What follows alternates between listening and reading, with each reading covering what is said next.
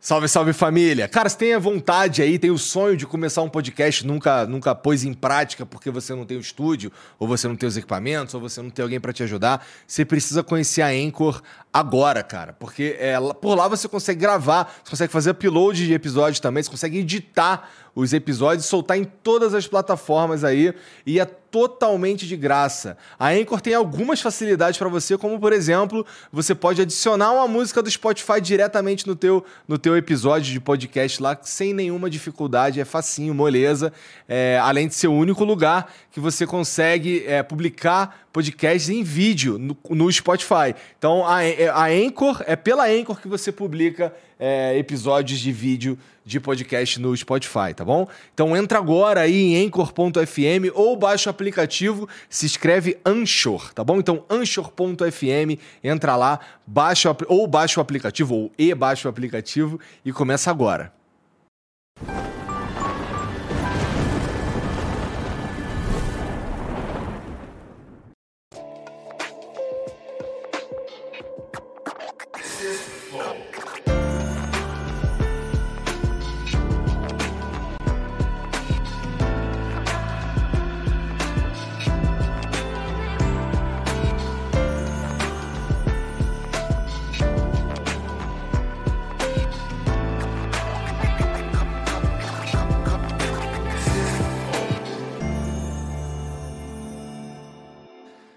Salve, salve família, bem-vindos a mais um Flow. Eu sou o Igor.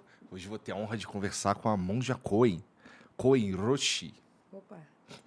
Obrigado por vir. É realmente uma honra conversar com a senhora, de verdade. Que, bom, tem muitos fãs por aqui, né? Muito obrigada, Igor. É um prazer estar aqui. É um universo diferente. Quando eu entro na sala, que eu vejo tudo que você tem aqui, é um universo muito diferente daquele com quem eu convivo. Mas eu reconheço é interessante, né? Porque no Japão se usa muito, né? Os jogos uhum. e o mangá. Então é alguma coisa que é reconhecida, mas sem muita profundidade. Só saber, ah, isso existe. Que legal.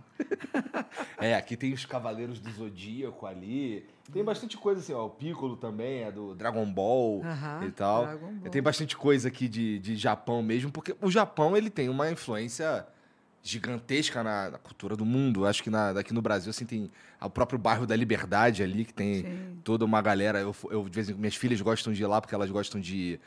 Elas veem no YouTube essas coisas, essas comidinhas japonesas hum. e tal.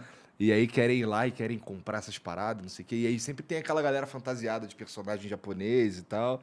Então, é assim, é, é, é, é um troço que, assim, eu, eu, eu lembro de assistir Cavaleiros do Rio com seis anos de idade. Então faz parte da minha vida já há muito tempo assim, a cultura japonesa. E, bom, é, faz. tá in, in, enfiada. Né? Não tem ninguém aqui que não, que não manja de anime. Você não, não deve manjar muito dessas coisas, né? Não muito, não muito, não. Mas o que, que você achou de diferente, na verdade, aqui? Que tem coisa demais? Não, não achei nem que fosse de mais nem de menos. É apenas que tem uma série de personagens que eu passo de leve por eles, que eu não tenho muita intimidade uhum. com eles. É só isso. Entendi. Tá.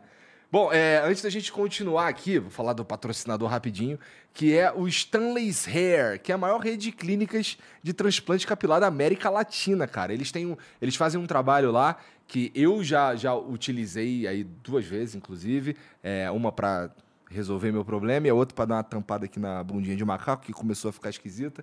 E, cara, é incrível lá porque eles usam a última tecnologia que tem em transplante capilar. É, você não precisa mais ir para a Turquia fazer esse tipo de cirurgia, porque isso acontece, na verdade, aqui no Brasil, nas principais capitais e, e, e nas principais cidades, na verdade, né? Aqui no Brasil tem todas as capitais, nas principais cidades, é, dá para fazer o procedimento aqui no Brasil com um preço bem reduzido. Eu costumo falar que, que lá eles cobram metade do que me cobraram quando eu fui fazer a minha primeira consulta para pensar na possibilidade de fazer um implante e ainda parcela num monte de vezes. É bem fácil de você resolver seu problema. É, se você já tentou outras coisas e, e não deu certo, quem sabe aí o, o, o implante seja o caminho para você. Foi para mim, né? Então, se você tiver aí precisando aí de, de botar um cabelo aí para ficar bonitão de novo, assim, sabe? Cabelos esvoaçantes e tal. Eu vi, sabe que eu virei para ele e falei: eu quero ficar um dia que nem o, o Steven Seagal. Aí ele fez uma, uma linha capilar aqui Ficou parecida bonita. com a do Steven Seagal. Pra quando eu deixar crescer, eu, fi- porque eu já sou gordinho, já tenho a barba, vou ficar igual o Steven Seagal. Pronto, só falta meter porrada nos outros também, né? Mas bom, é, é isso, tá bom? Tá aqui o, o QR Code, tem o link aqui na descrição.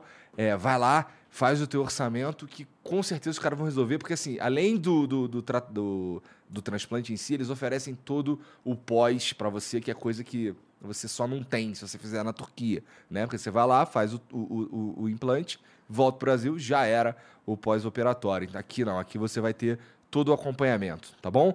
Então, como eu disse, link na descrição, QR Code está na tela e não perca essa oportunidade aí não, beleza? Faltou alguma coisa, cara? Tem um emblema hoje também, que é uma homenagem que, caraca, ficou legal demais isso aí, ó. Que ótimo. Porra, ficou bonito mesmo isso daí. Bom, é, se você quiser resgatar esse emblema, é muito fácil, só você ter um perfil na plataforma lá totalmente de graça e entrar em nv99.com.br barra resgatar e usar o código MONJAZEN, tá bom? É, Aí você vai ter é, acesso a esse emblema aí para ele embelezar o teu perfil, para você completar a tua coleção também, mas só se você resgatar nas próximas 24 horas. Depois disso ele vai desaparecer e só vai ter acesso quem resgatou, tá bom? É um salve aí pro Lipe Nero, inclusive, o Instagram dele é Lipe Nero Cunha, que foi o artista que fez. Legal. Ficou bom demais, como sempre, Lipe. Você é sinistro.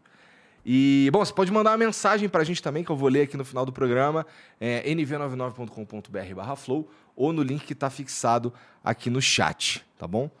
É isso. Cara, até. eu- Eu tô, tô me sentindo aqui até mais calmo, só pela tua presença, cara. Não sei se você transmite uma coisa diferente, meio zen, né? É, tal- eu acho que você é a monja que a gente está precisando mesmo em 2022, que é uma linguagem fácil. é, não sei, você atinge as pessoas com uma facilidade tão grande que é impressionante. Assim, você sente essa transformação na vida das pessoas quando você, quando você fala, quando você dá as suas palestras e tal. Elas me dizem isso. Elas vêm me dizer: Nossa, monja, a senhora mudou minha vida. Teve um que disse assim: Eu ia me matar, não me matei por Nossa. sua causa. Outro disse: Eu ia matar uma pessoa e não matei a pessoa por sua causa. Falei: Então está funcionando. Quando você, quando eu falo e quando eu faço minhas aulas e palestras e práticas, não tem nenhuma intenção por trás disso, sabe? Eu acho importante fazer com que as pessoas despertem. Essa é a palavra para mim principal, despertar, acordar para a realidade, ver o que é assim como é, para poder atuar de forma decisiva. Senão nós não vemos o que é.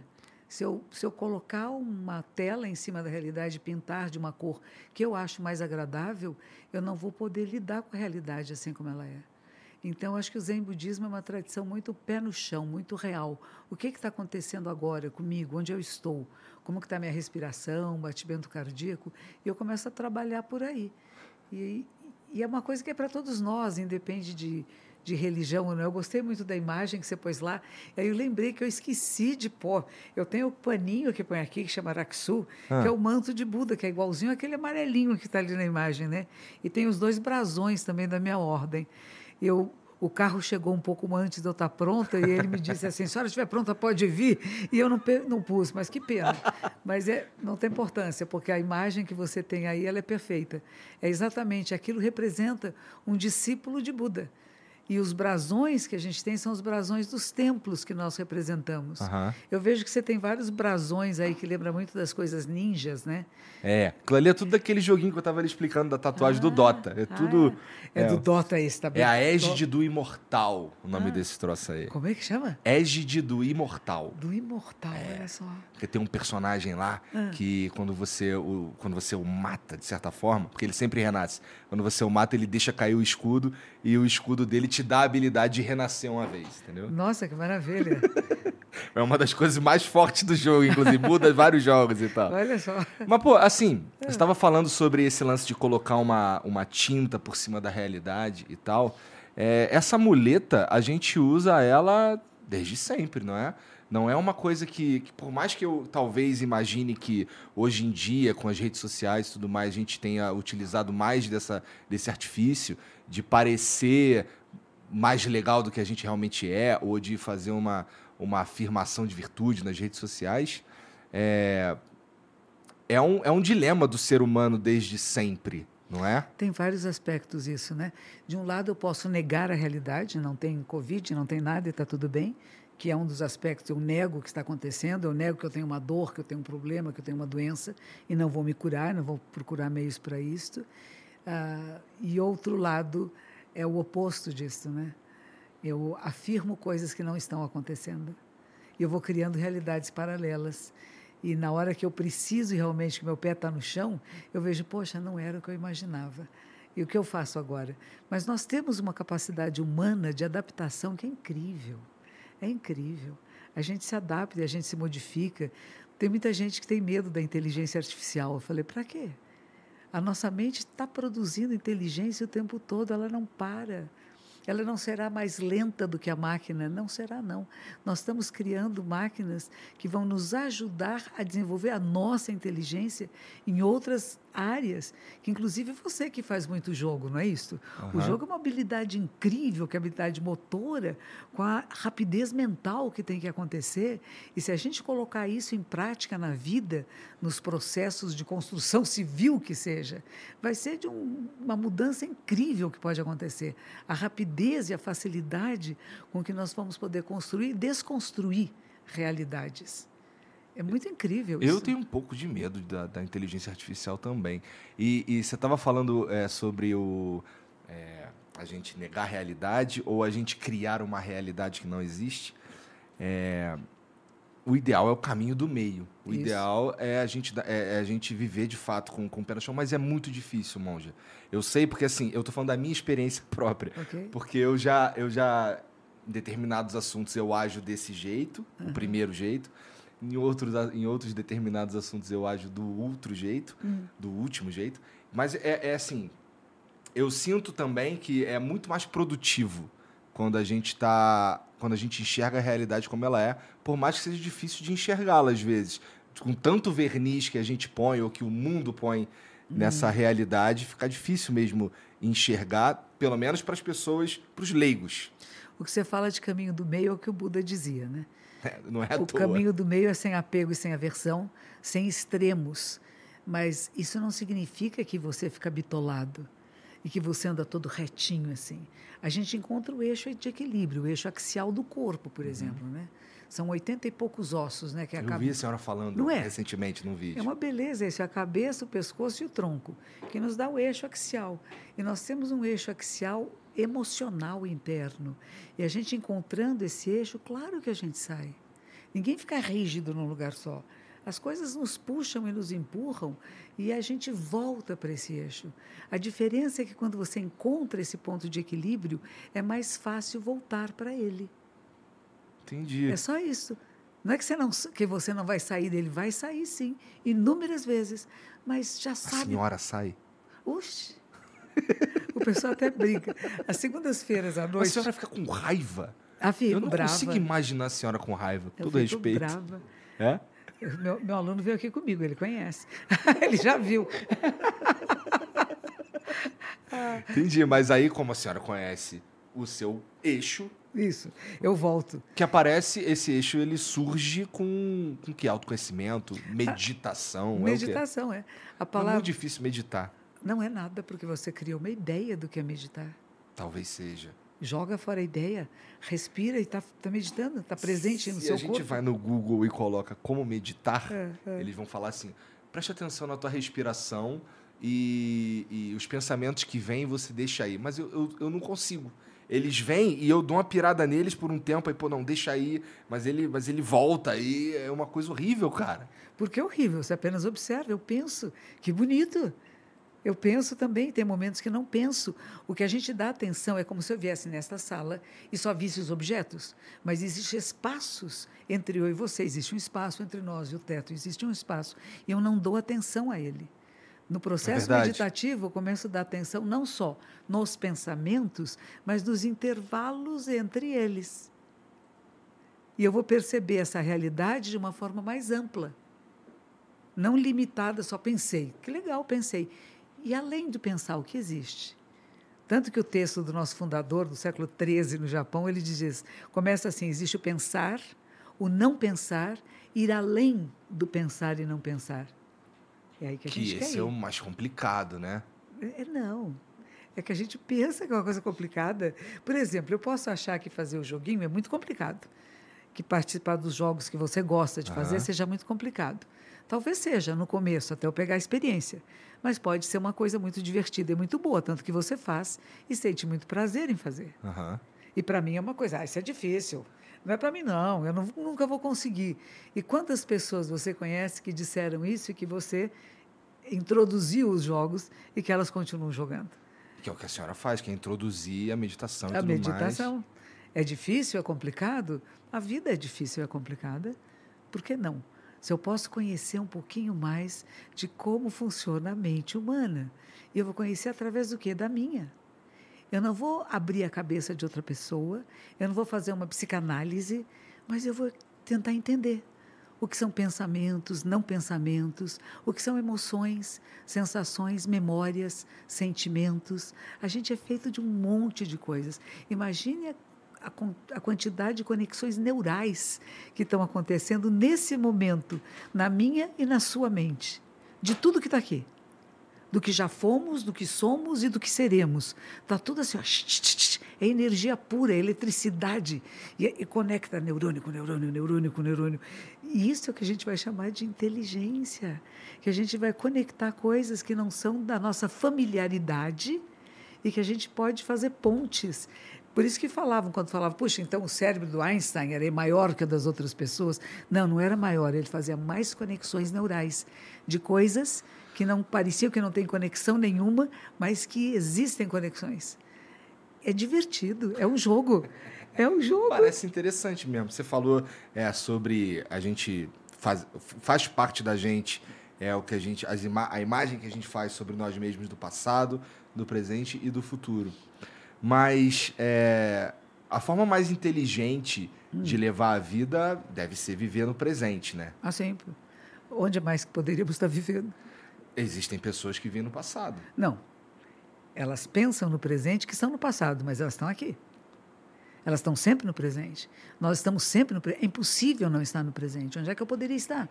A minha cabeça pode estar pensando lá atrás, mas o meu corpo está aqui. E onde está meu corpo está minha vida. Ela não está lá atrás.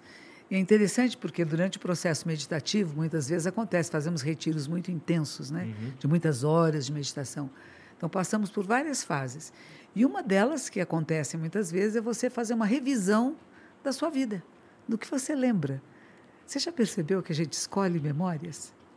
Olha, eu imagino que sim. Eu imagino que, que inclusive, a gente cria determinadas memórias também. E maltera também. É. E, e fantasia sobre as memórias do passado, né? Então, o que, que é real? Aquilo que eu imaginei que era real naquela época, como é que eu me senti naquela época? Eu posso perceber agora como é que eu me senti naquela época, mas sou eu agora me lembrando de uma experiência na qual eu não estou mais nela. E aí eu posso ressignificar isso. Sei lá, teve alguém re- que, que fez uma atitude abusiva, que foi desagradável. Aham. Em vez de eu ficar dizendo, ó, detesto pessoas desse jeito porque elas são assim. Não, peraí, o que aconteceu? Quando foi que essa situação ocorreu? Por que, que ocorreu assim? E já foi. Ela já passou. Por que, que eu vou ficar parada em alguma coisa que já não é mais? Imagine você jogando e ficando pensando na jogada anterior que você fez. Já está morto, né? É, já tô morto. Então. Mas é, então parece, parece um- uma, uma sessão terapêutica sem um psicólogo. É. Isso que você está falando. É você, é o observador de você.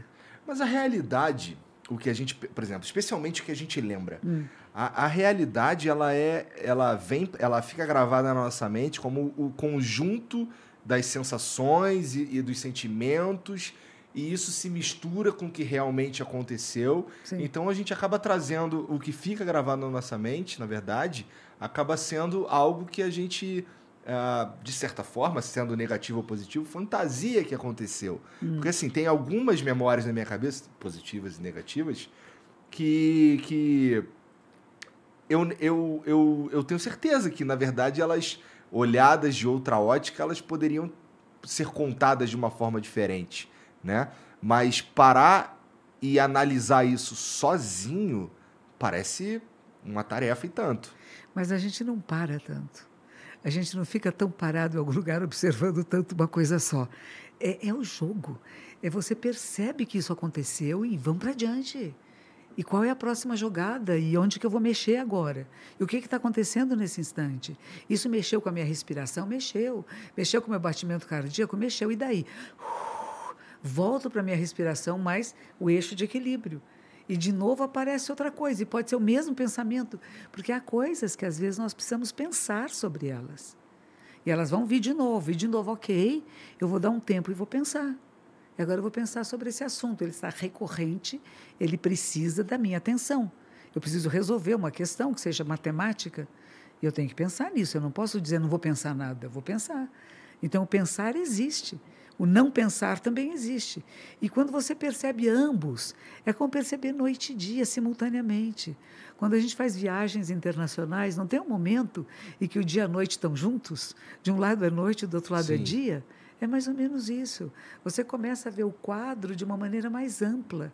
Não é só este lado, mas todos esses lados, e são inúmeros ângulos, existem simultaneamente. Como nós vivemos numa época onde várias épocas simultaneamente habitam conosco, coabitam, né? Uhum. Nós temos pessoas que estão vivendo na Idade Média agora. Temos. E temos pessoas que já estão no futuro. E temos nós que estamos entre esta idade muito antiga e este futuro que é para nós, para alguns de nós ainda não chegou, e a gente está vivendo e percebendo tudo isso. Quando eu fui para a Índia, foi um, alguns anos atrás, um professor de yoga me levou, e era tudo muito reconhecível. Sabe, tudo assim era tão natural. A cremação, o menino morto na beira do Rio Ganges, os cachorros comendo a barriguinha do menino, a vaca sendo lavada, Sabe, um, tinha uma é, Isso não parece muito natural, não. Quando você está lá, é natural. É? É como se a gente já tivesse vivido isso, como se você reconhecesse que não é estranho. Se você chegar na Índia com um olhar, eu, de tal lugar que penso assim, hum, que esquisito. Se de repente esse eu desaparece e você se torna um habitante local. Então aquilo é natural, porque é natural para todos.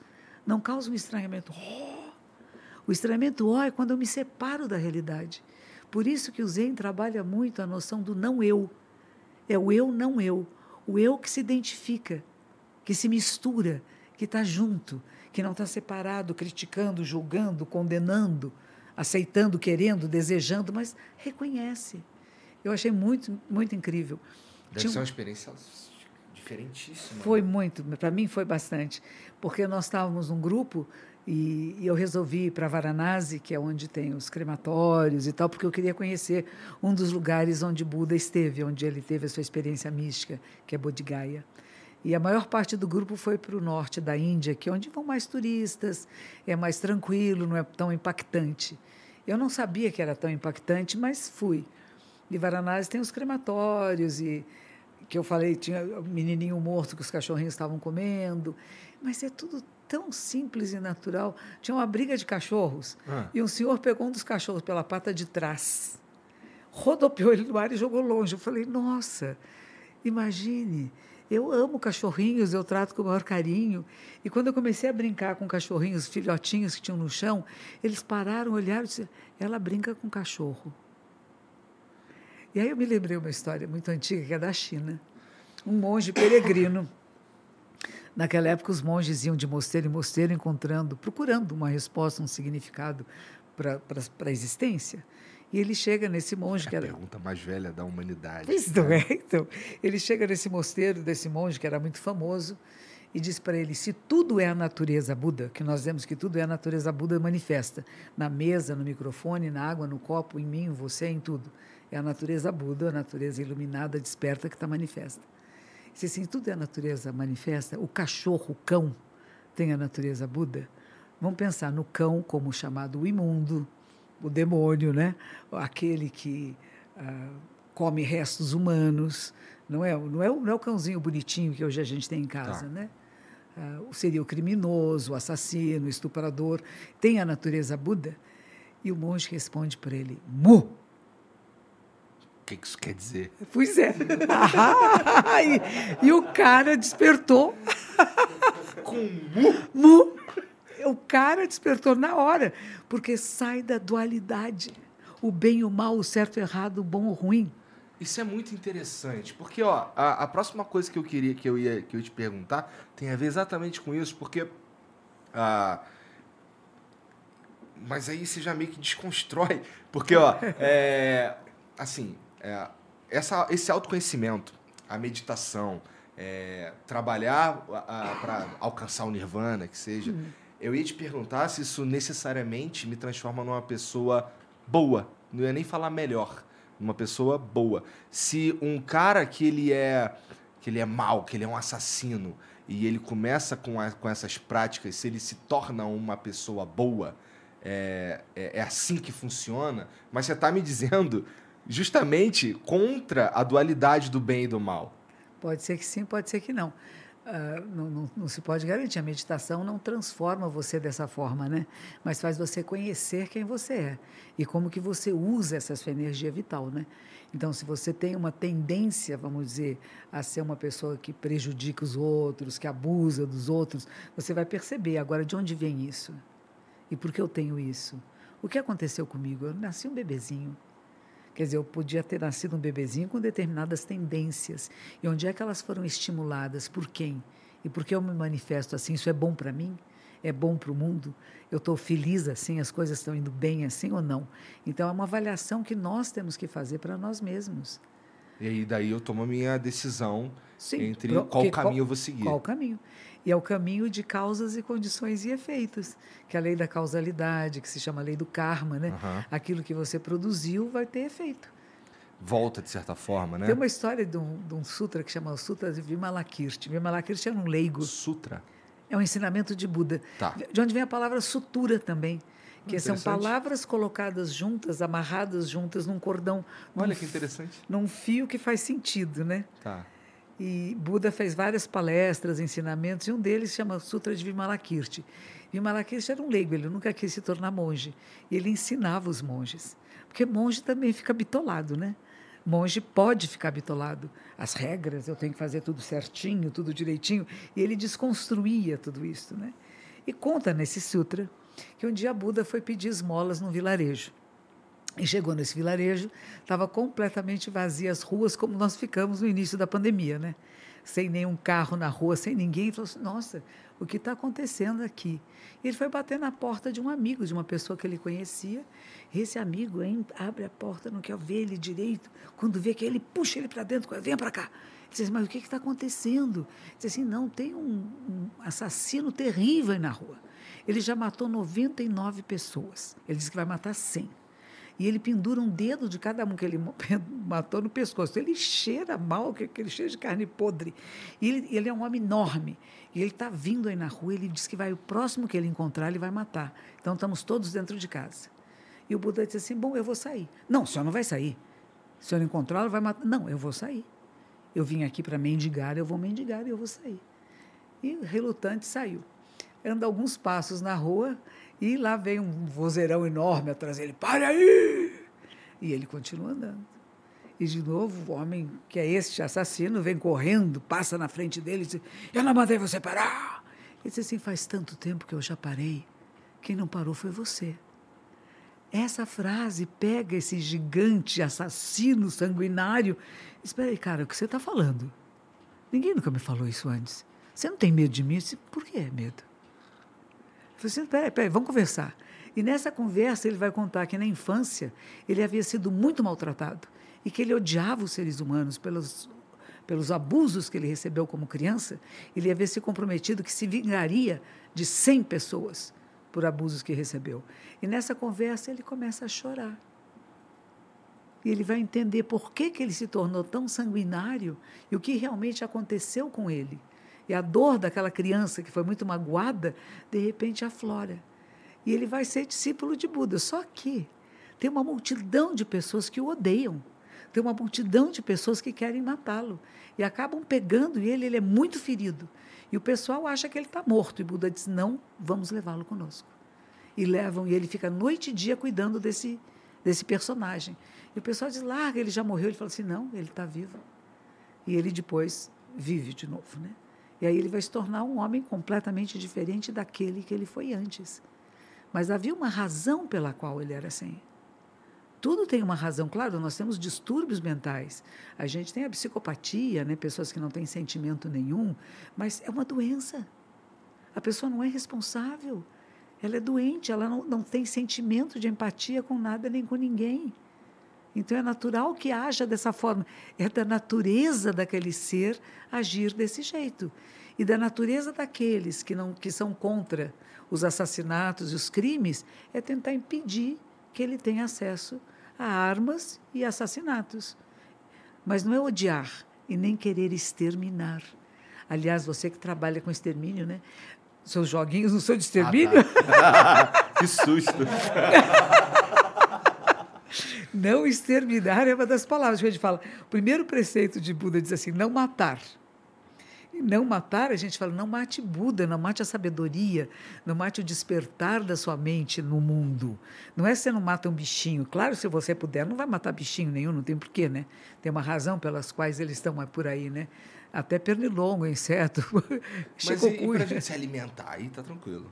Ah, nós vivemos de outras formas de vida. Eu não consigo viver de energia solar, eu não faço. Então eu tenho que comer outras formas de vida para a minha tradição e para o meu professor, da minha, porque tem várias linhagens budistas e pensam muito diferentes umas das outras. Né? Da minha ordem, do meu professor, que foi de onde eu, de onde eu venho, né? da minha tradição, nós podemos comer de tudo. Não, não existe uma forma de vida que seja superior ou inferior à outra. Ah, dizer assim, não, eu só como, eu não como animais. Bom, animal talvez ele tenha, o que nós comemos é energia solar. E a energia solar ou vem das plantas, uhum. dos vegetais, das frutas, etc., ou dos animais que comeram plantas, vegetais e frutas. E eles estão, a gente pode dizer que é de é uma energia de segunda, né? não é, é de primeira, né? é de segunda. Mas funciona. Tanto que a energia da carne você come menos e você tem energia por mais tempo do que se você comer apenas vegetais. E não é dizer que é melhor ou pior, é apenas diferente. E quando a gente fala da fome no mundo, quem é que escolhe o que come? Qual é a elite do mundo que escolhe o que comer? Nós somos elite. Nós escolhemos o que comer. Verdade. Nós escolhemos água para beber que está transparente, quando a maioria da população do mundo não tem essa condição. E a gente não lembra disso. Pois é, lidar com isso é, é, um, é um, dilema moral. É, né? é verdade. É, cara, quando você diz assim que a gente precisa é, largar a dualidade bem e mal e tudo mais, é, por onde começa, monja? Porque assim, é, tudo que eu consigo pensar é entre bem e mal. É, é o que? Existe uma verdade absoluta no universo e, e, e, dela as coisas derivam? Como é que é? Nós percebemos que existe a luz e a sombra. Mas é que nem a sua mesa. Você me contou antes da gente começar que trouxeram uns robôs enormes aqui uhum. que eles riscaram a sua mesa. Sim. Aí um amigo seu disse assim: não, você pode lixar a mesa. E você disse: será? Será que eu quero restaurar e tirar as marcas que eles deixaram? Ou será que eu deixo as marcas que eles fizeram? Porque é uma memória. Sim. É essa a diferença.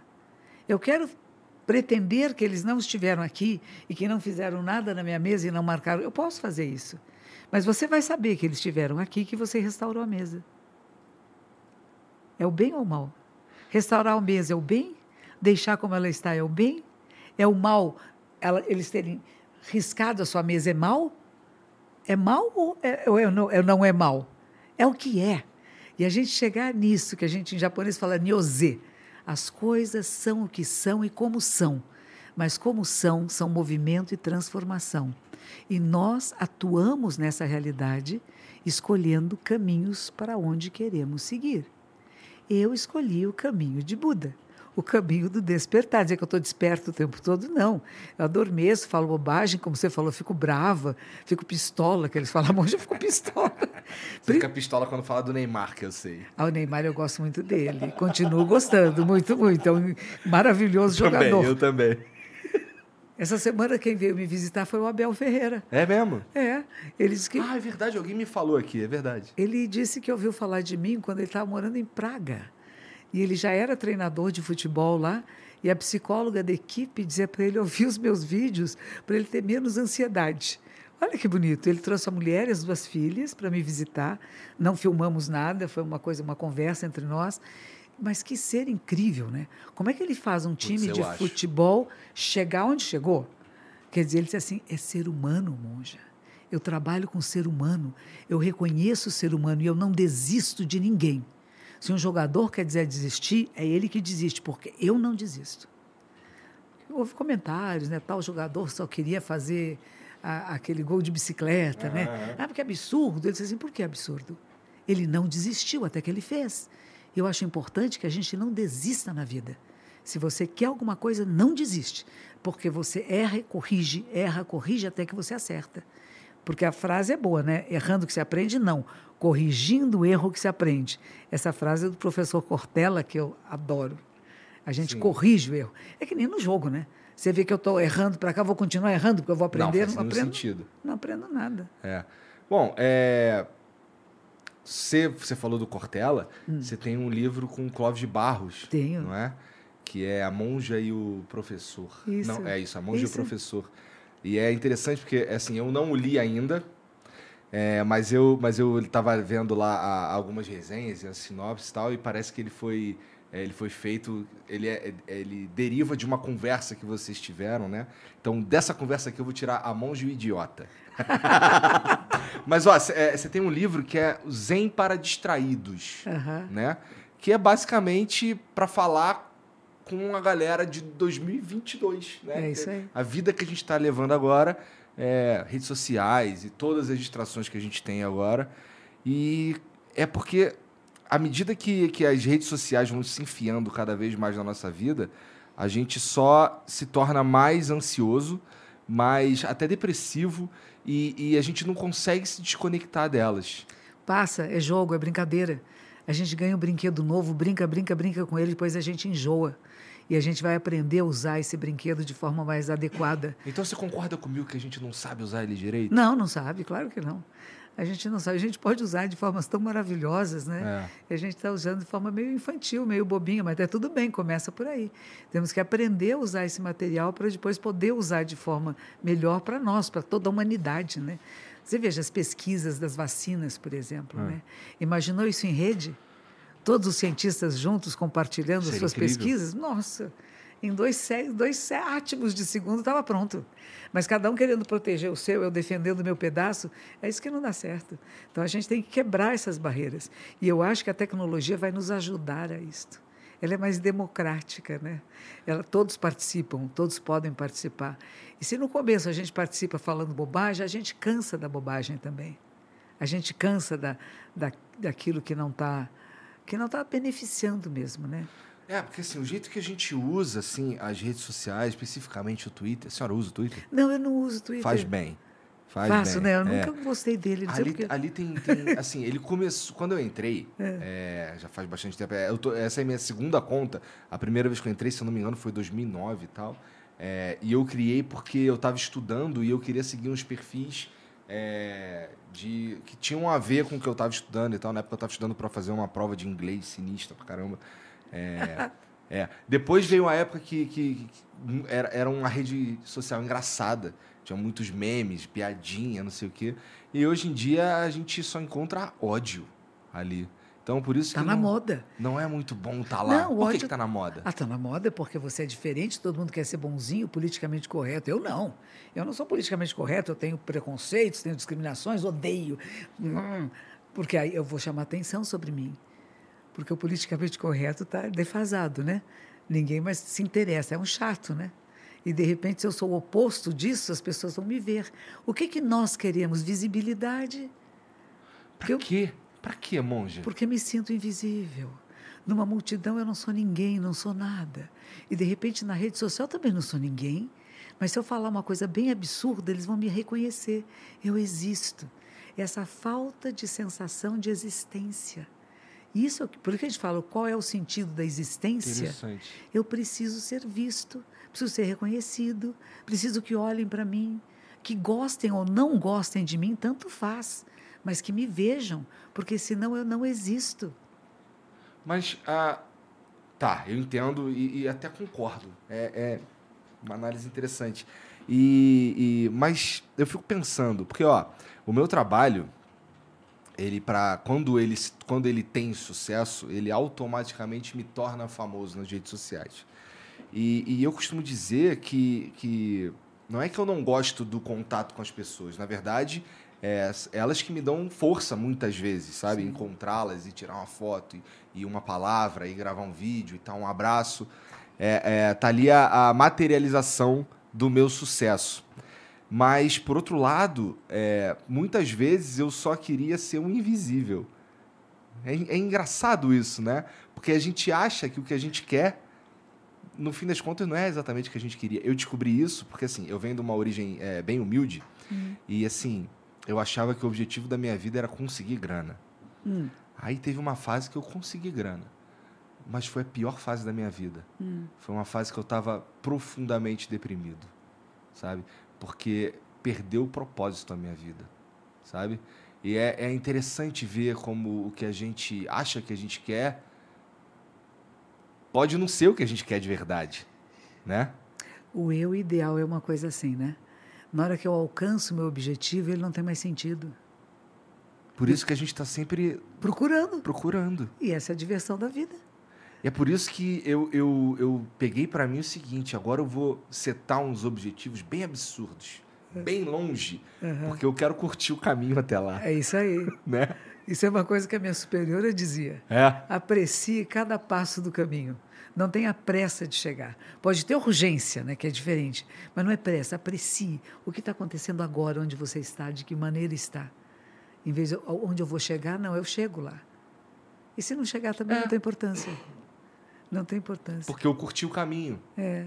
né? Uma vez me, chegaram, me, me chamaram para o Rio de Janeiro, o YouTube tinha aberto um espaço lá O no Rio YouTube de- Space. Isso. E tinham vários jovens aqui da América do Sul, do México, etc., e era para eu conversar com eles. E alguns deles tomavam muitos remédios para não dormir e perdiam um seguidor e vou morrer porque perdi o Aham. seguidor, muita aflição, muita ansiedade. E um deles disse para mim: Eu tenho 8 milhões de seguidores, naquela época era bastante isso. É bastante isso, É, ainda pelo é, amor né? de Deus. Ainda é bastante, né? Diz, Eu tenho 8 milhões de seguidores, todo mundo quer ser como eu sou, e tem um vazio tão grande aqui dentro, monge. O que, que eu faço? É, o que, que a gente faz, monge? Que as pessoas queiram ser quem elas são. Essa é a diferença. Fazer com que as pessoas sejam quem são e apreciar quem são, gostar de si, do jeito que é e que é um movimento de transformação, não é fixo. Gostar de, de si mesmo e desenvolver as suas potencialidades. Não vou copiar você. Eu posso vir aqui e falar assim, puxa, você tem tanto sucesso com o Flow, eu vou fazer um programa igualzinho agora. Nossa, eu quero uma mesa igual a dele. Né? Não vai dar certo. Eu não Alguns sou você. Não, mas eu não sou você. Eu posso fazer alguma coisa parecida, semelhante, mas nunca será a mesma coisa. Mas se eu vou fazer aquilo que para mim eu sinto e que realmente é meu e vem de dentro, ele vai dar certo.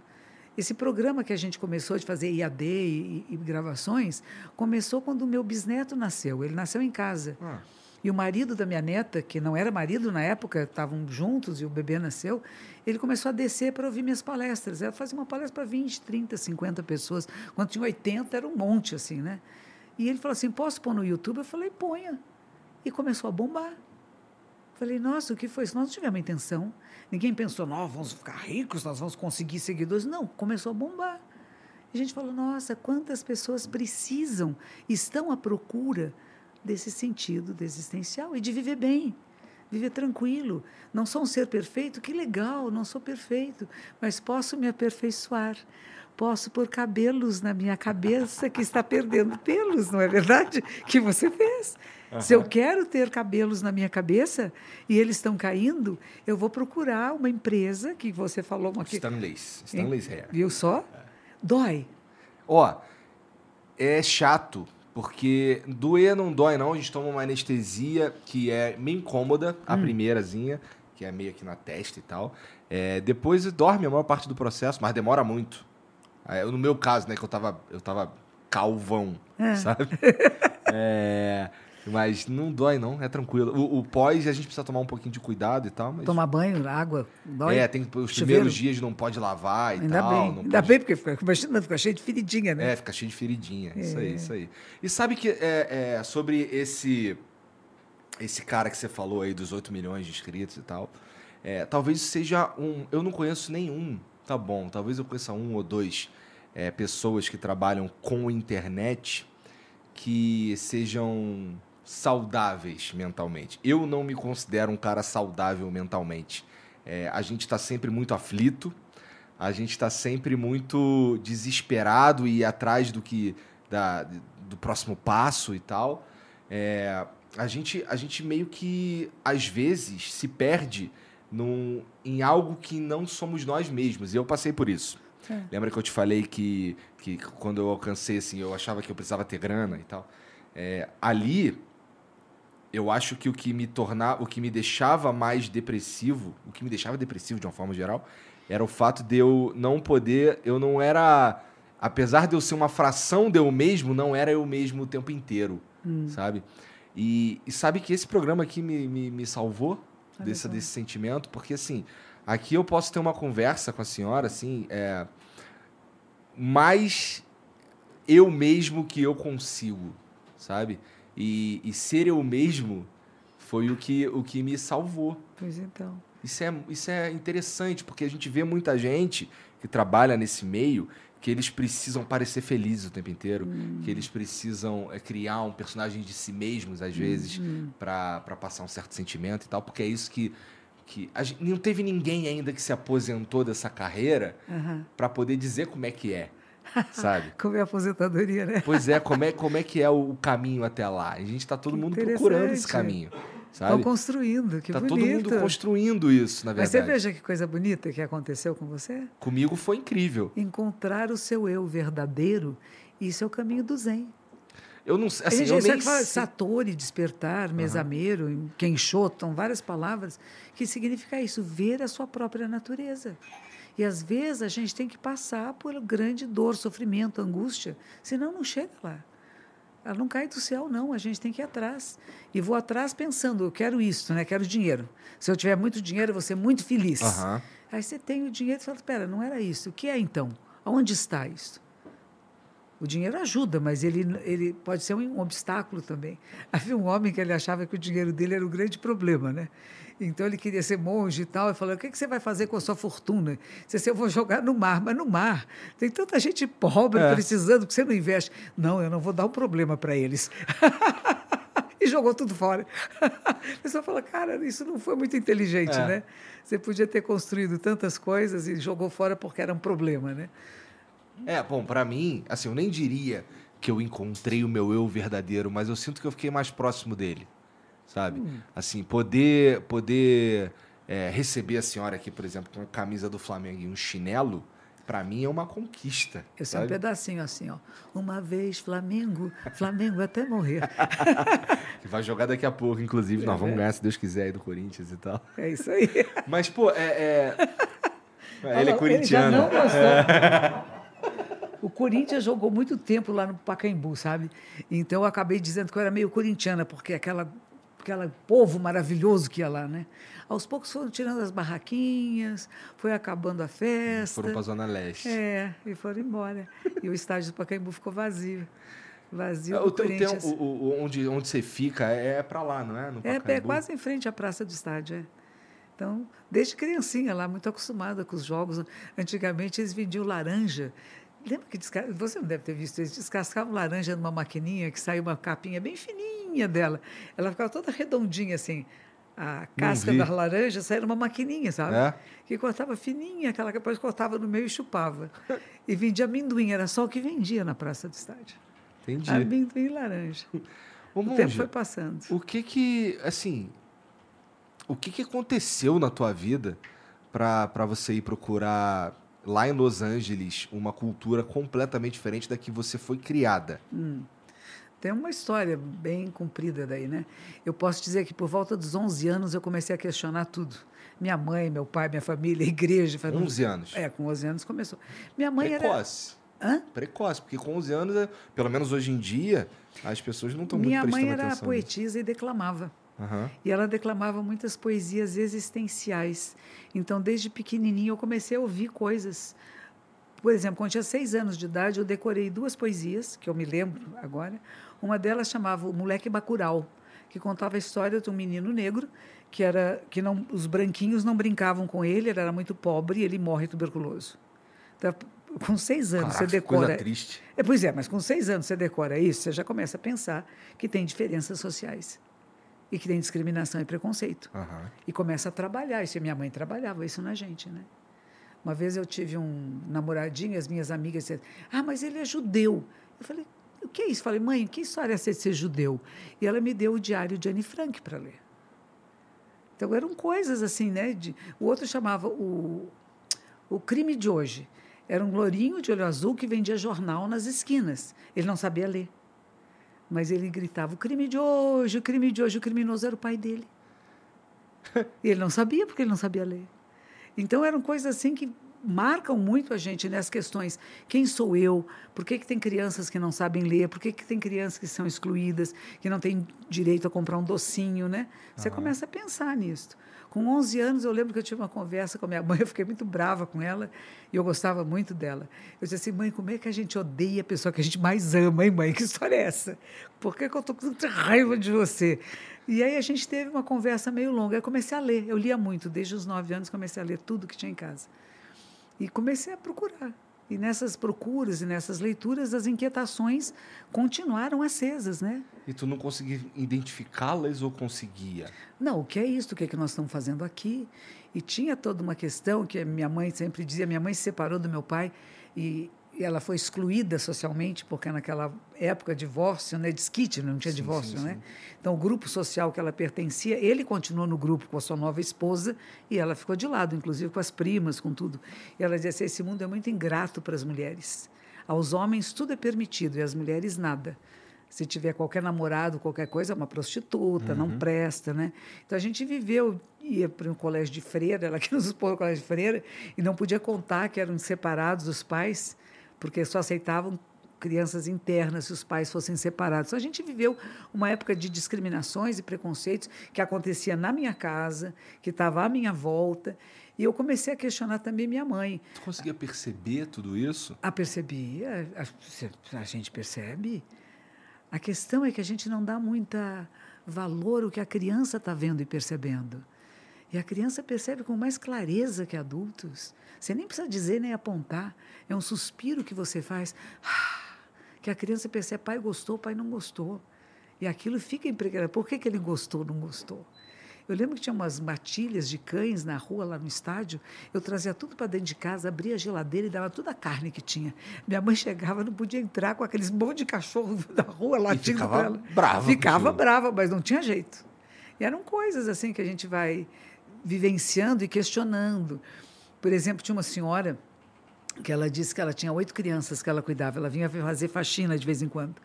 E ela disse, não, eu tinha cinco filhos, mas quem tem cinco pega mais três, né? Falei, nossa, que bonito. E minha mãe só tinha nós duas, eu e minha irmã. Então, você começa a comparar o que está acontecendo. Essa senhora também, na hora dela ir embora, eu abri a geladeira e falei, ah, isso aqui é para suas crianças, já que a senhora tem tanta criança, né? E, Entendi. e a gente vai percebendo que tem, tem dor, tem sofrimento, tem desigualdade.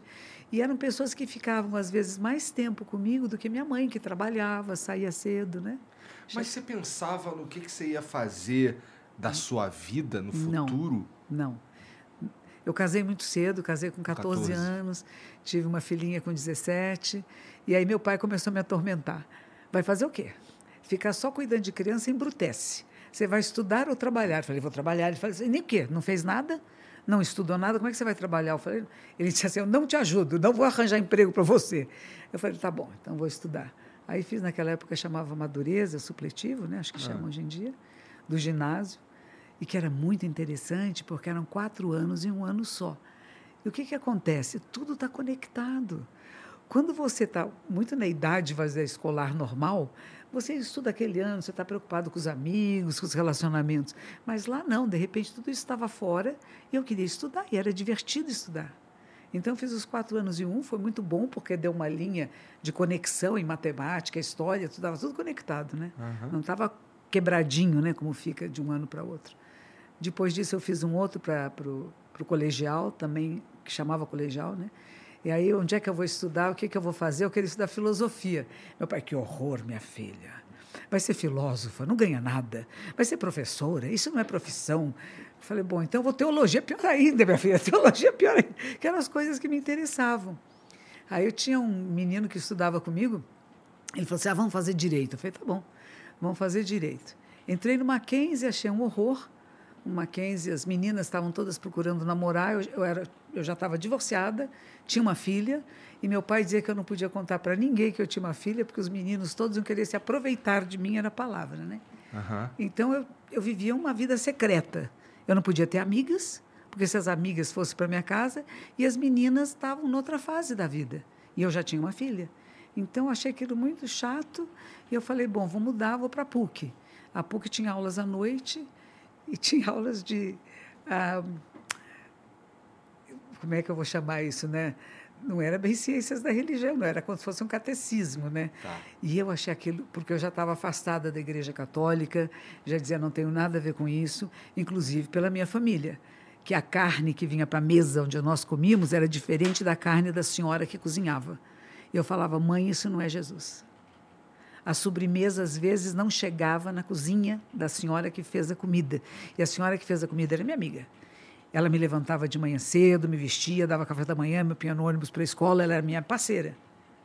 E ela não podia comer a mesma coisa que eu. Eu falei, mãe, isso não é ensinamento de Jesus. Eu não vou mais à missa. Aliás, eu não entendo o que é, que é aquela missa. E eu não vou mais. E ela disse, minha filha, você tem direito à escolha. Você pode querer voltar a entender o que é essa tradição, mas a escolha é sua. Então já tinha uma questão toda social ali que me cercava o tempo todo uhum. e que eu percebi, que me incomodava. Era como dois mundos, né? E eles não se entrelaçavam muito. E ao mesmo tempo tinha as histórias do meu avô, que veio de uma família muito antiga, onde eles eram, sei lá, ganhavam terras na luta, né? Matavam índios e tudo, tanto que o meu tetravô foi morto pelos índios e tal. E ele contava muito que quando era criança, quando ele nasceu, deram um menininho escravo para cuidar dele, que foi seu parceiro por muitos e muitos anos. E ele gostava de à noite sentar nas rodas de canto. E eles faziam uma fogueira e ficavam cantando, né, os povos escravizados. O galo cantou, é para amanhecer. O galo cantou, é para amanhecer. E meu avô nunca esqueceu. E ele criou uma relação de grande intimidade com as pessoas escravizadas. Diferente de pensar, são meus irmãos brancos aqui, somos nós. E eles que cuidam de mim. Diz que anos e anos mais tarde, um dia ele encontrou com esse menino, que já era um homem adulto, ele estava a cavalo e o outro estava a pé, e ele foi seguindo meu avô a muitos quilômetros. Meu avô parou, desceu, disse assim: escute, filho, não me siga, eu vou para o caminho longe, você está a pé. E ele diz assim, senhorzinho, senhorzinho, você é meu menino. Ele, esse, esse, afeto que se cria de amor, de cuidar um do outro, eles passaram isso para mim. Entendi. Então, eu falo, gente, como é que a gente mexe nesse passado que era escravagista, você não sendo escravagista hoje? Você trabalhando para a inclusão, trabalhando pelas cotas, sim, trabalhando para perceber que somos todos irmãos no mesmo planeta. Podemos ter corzinha diferente, olhinho puxadinho para baixo, para cima, mas é uma espécie só, espécie humana. Então, isso foi muito colocado dentro de mim. E fui trabalhar no Jornal da Tarde, com 19 anos de idade. Tudo repórter da Geral. Então era tudo, como crimes e passeatas. E, de novo, vem a questão social. Por que, que algumas pessoas têm tanto e jogam tanto fora e outros não têm o que comer, estão pegando lixo? Isso aqui não está certo. Será que tem um outro caminho? E numa das matérias que eu fiz era sobre sociedades alternativas na Califórnia. E uma delas eram zen budistas. Eles não usavam agrotóxicos, eles reciclavam tudo, viviam praticamente de trocas, meditavam. Eu falei, o que, que é isso, né? Que povo é esse? Os Beatles meditavam. E eu gostava dos Beatles pela capacidade de comunicação de massa. Afinal, eu era jornalista, eu estava na, na comunicação. Como é que esses meninos são capazes de criar alguma coisa que fala para o coração de todo mundo? Não é deles só, não é só para aquela geração tanto que até hoje são clássicos, né? Eles não perdem o seu valor. Sim, assim, pessoalmente eu não sou muito fã do som dos Beatles, mas eu entendo toda a importância que eles é? tiveram é? para a música, inclusive, é. né, para tudo isso. Isso que você está falando assim de, do que te levou para esse caminho, me lembra muito com uma de uma conversa que eu tive com o Eduardo Marinho, não sei se a senhora conhece, é que ele é um, ele é conhecido como pensador das ruas.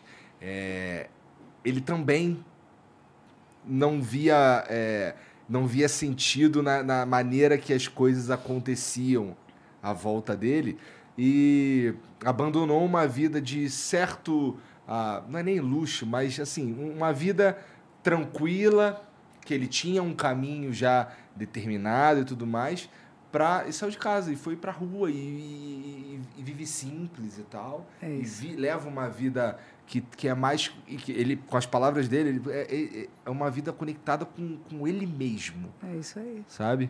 É e é, é muito interessante ouvir esse cara falar também, porque ele fala é, das coisas simples da vida, que a senhora também fala nos seus vídeos e tal, nos seus livros. Que Tem um são... filme bonito que me passaram recentemente que se chama A, Be a Felicidade nas Coisas Simples. É um filme do Butão. É um filme tão bonito, é sabe? Legal. É lindo, lindo, lindo, lindo. É um menino que ele é um professor no Butão. E ele só pensa em ir para o Canadá. Ele quer para o estrangeiro, porque, claro, o estrangeiro é mais bonito. Ele, uhum. quer, ele toca violão, ele quer tocar num bar. Ele fica achando lindo que ele vai tocar no Canadá, num bar, que aquela é a vida dele. E o governo pede para ele ir para um vilarejo muito, muito, muito lá, no meio do mato do interior do Butão. E ele tem uma transformação incrível. Ele chega lá de celular, reclamando de tudo, mas que essa tradição, que besteira, e ele sai de lá um outro homem, porque ele vai encontrar felicidade nas coisas simples da vida. E o que, que são as coisas simples da vida? Nascer do sol, o pôr do sol, o boi mugindo, a, a, o galo cantando, a pessoa que sentia afeto por ele, que não encostava nele. Tem uma menina que eles têm, tinha uma atração pelo outro, eles não se tocam, eles põem a mão na mesma grade é tão, tão suave, tão delicado, tão bonito, né? E ele acaba conseguindo indo para o Canadá. E quando ele está no Canadá, que ele está tocando no bar, ele descobre que não é aquilo. Todo mundo bebendo, falando enquanto ele toca. Ninguém está ouvindo a música dele. E ele, no meio da, partilha, da partitura dele, ele pega um panfletinho daquela cidade onde ele teve. E assim termina o filme. É muito lindo. Entendi. É bom a beleza de apreciar o momento, as coisas que estão à nossa volta, com delicadeza, com sutileza, com carinho, com afeto. O afeto que não precisa agarrar, apertar, né? Porque a gente parece que quando gosta quer pegar, apertar. Não, não precisa, está aí, é seu. Não precisa disso. Bom, o ser humano precisa aprender isso daí então, hein, monge? Porque a gente está meio longe. Reaprender é alguma coisa que nós sabemos e que a gente foi se distanciando. Quando a gente fala dos povos originários, que agora estamos chamando os povos indígenas, não tem povo originário, né? O povo originário é da África, gente pelo que a gente entende, a antropologia nasceu uhum. na África e se espalhou pelo planeta. Os povos indígenas na América do Norte, América do Sul, vieram lá por cima, quando estava tudo grudadinho, né? uhum. né? Eles vieram da, da Ásia para cá. Então, os olhinhos puxadinhos que a gente identifica tão parecido com os japoneses, os nossos indígenas, eles não são originários daqui, eles não nasceram aqui. Nós somos migrantes. Todos nós estamos migrando o tempo todo. E, e emigrando, indo e vindo. Quando a gente fala que agora tem uma grande onda migratória, né? sempre teve. Agora é mais visível, os nossos meios de comunicação tornam mais palpáveis, todos nós vemos o que está acontecendo o tempo todo, né? E guerra, está tendo guerra no mundo todo. A gente fala da Ucrânia e dói, né? Porque eles são parecidos conosco, classe média brasileira de São Paulo usa roupinha parecida, uhum. sapatinho parecido, a malinha parecido que a gente dá para as nossas crianças, né? O casaquinho de inverno que a gente conhece, né? Então você se identifica mais. Mas na África está tendo guerras terríveis. E muitas vezes nós não nos identificamos com esse povo que é mais pobre, que usa uma roupa diferente, mas também estão se matando lá, é um horror. Na é Síria. interessante, né, esse fenômeno, que a Nossa. gente presta atenção no que a gente está afim de prestar. É. No que a gente se identifica mais. Identifica talvez. que é parecido comigo. É. Mas a gente tem que sair desse lugar e perceber que todos são parecidos conosco. E a gente precisa, nesse caso, Monja, na tua opinião, de uma transformação ou que a gente precisa mesmo, é, se é que isso existe, é, se encontrar com, nos encontrarmos com nós mesmos? É o quê? É uma, é, porque assim, é, é eu, vi, eu, eu, vi, eu vi você falando, eu vi você falando que você não quer você não quer, com, com, as coisas que você fala, com as suas palestras e tal, você não quer pegar uma pessoa e transformar ela em outra pessoa. Não. Então, o que a gente está procurando pode ser também uma transformação, né? É tudo está se transformando o tempo todo. Nós não somos mais a criancinha que nós fomos. Existe em nós ainda, mas é diferente. A minha mão não é a mesma. E a minha maneira de pensar e ver a realidade também ficou alterada pelas experiências todas que eu venho passando, né? E ela continua se modificando, ela não para de modificar. Então a vida é transformação em movimento, sempre. E que eu é este que eu estou dizendo, qual é esse eu que eu preciso entrar em contato? A gente fala o quê? A essência do ser, mas ela também está em movimento. Não há nada fixo nem nada permanente. Uma frase que eu adoro de um dos sutras, nos ensinamentos de Buda, que é isso. Nada tem uma autoidentidade substancial, independente e separada. Tudo está nessa massa de transformação em movimento e não para, não cessa. E nós somos isso. E nós estamos nos transformando. Agora a gente escolhe. De novo tem a tal história. Eu posso escolher eu posso escolher se eu vou atacar por este lado ou por aquele lado do seu jogo, né? Uhum. E conforme a escolha que eu tenho, vão ser as outras escolhas que eu vou fazer subsequentemente. É como um jogo de xadrez. Por isso que havia, acho que era a Suplicy, quando ela era prefeita, que ela dizia assim: vamos ensinar xadrez nas escolas, porque as pessoas têm que pensar um pouco adiante do agora. Porque às vezes a gente só quer a resposta imediata, eu quero já. Mas esse já, esse seu movimento já desta peça, vai acarretar outros movimentos que possam não levar você para onde você quer. Então, desenvolver a capacidade nossa, desde pequeninos, a perceber que aquilo que você fala, que você faz e que você pensa está é, no tabuleiro. E você mexeu uma peça. E será que você percebeu que ao mexer essa peça, outras peças vão ser mexidas e que você pode perder? E não é só ganhar. Você pode perder, mas pode perder bonito. Uhum. Porque a sua perda pode trazer benefício a muita gente. É que nem futebol, né? O time não ganha o tempo todo. Ele ganha, mas ele tem que aprender a perder também, né? Importante. O Dunga, era o Dunga. Dunga. Que, o Dunga, uma vez eu tive uma palestra que ele estava, hum. e ele disse essa frase mágica, disse assim, a vitória é uma espada, ninguém se senta sobre ela. Quando a gente acha é ganhei, consegui, vai começar a perder. Então, não, não ganhei ainda, tem sempre ainda a ganhar. E o processo do autoconhecimento, da meditação, do zen, etc., não é dizer, eu já sei, agora eu sou uma mestra. Não sou nada. Eu sou falha, faço um monte de besteira, de bobagem, mas eu vou percebendo. Então, é, é esse, essa falha aqui eu não vou fazer mais. Que nem no começo, né? Eu começava a digitar no computador, esquecia de salvar e perdia tudo. Era um horror aquilo. Que tristeza. Aí começa tudo outra vez. E eu aprendi uma coisa também nisso, né? A paciência e a perseverança. Se eu não gravei e se eu perdi, é porque talvez se eu escrever pela segunda vez vai ser melhor. E aí eu não brigava comigo, senão eu ficava uma fera comigo, né? Brigar consigo mesmo, inclusive, é uma prática comum. Muito. Né? Mas será que ela é. Eu acho que ela é, de certa forma, importante, não é? Ela nos ajuda e pode nos perturbar. Se ficar muito egóico, sabe? Eu, eu errei, eu mereço apanhar, eu mereço sofrer, isso é ego puro. Ego puro. Percebe, nossa, eu falhei. Onde é que foi? Onde foi que eu falhei? E eu vou dar uma analisada nessa história, né? Por que, que eu deixei ele pôr o boneco aqui em cima, o, o, o, o robô aqui em cima? Eu não prestei atenção, né? Eu deixei ele pôr o robô, ele riscou. Nossa, agora já foi. Mas o que eu vou fazer? Se alguém vier com o robô de novo, vou dizer: pera um pouco, essa mesa é frágil, ela parece muito forte, mas ela pode ficar riscada. Bom, pessoalmente, eu vou falar que pode botar. Ou, ou ponha, porque vai deixar uma memória bonita. ou se eu não quero que tenha, eu vou tomar uma providência para isso. Percebe? Essa é a diferença. Não mas, é que... não é, mas não é... é Existe, existe, precisa ter um equilíbrio aí nesse. Hum, é... O eixo axial. De eu me culpar, ou de eu não me culpar, ou de eu ser permissivo demais comigo mesmo. Não, sou corresponsável pelo que acontece comigo. Eu estava no Japão e eu me orgulhava muito de sentar em lotus completa. Levei anos para conseguir sentar em lotus completa, o pé direito na coxa esquerda e o esquerdo na coxa direita. Parece difícil. Isso é bem difícil, dói muito, complicado. Para mim era complicado. Naquela época eu fazia balé, fazia três horas de balé por dia, então tinha uma consciência de músculo. Era bem magrinha, sabe? Era outra pessoa, não é essa aqui não. e eu consegui, até que finalmente consegui, fiquei no céu. Cheguei no Japão, o período nos Estados Unidos era 35 minutos, lá era 45. E o joelho direito começou a desencaixar. Então, na hora que eu encaixava ele para cá, ele fazia cleque. E para levantar, ele tinha que fazer um outro cleque. E um dia eu não ouvi o cleque achei, vai ver que fez e que eu não ouvi. E na hora que eu pus o pé no chão, eu cortei a cartilagem do joelho. O osso cortou a cartilagem. Aquele doeu que foi uma maravilha. E eu saí mancando de lá, e tudo não pode gritar na sala de meditação, tudo em silêncio. E comecei a fazer vários tratamentos, e a minha superiora dizia assim: Você sabe que você é responsável por isso, né? Falei: Eu? Claro. Você não estava se exibindo, exagerando. É isso aí. Agora, o que você vai fazer todas as noites? Você vira para o seu travesseiro e se arrependa.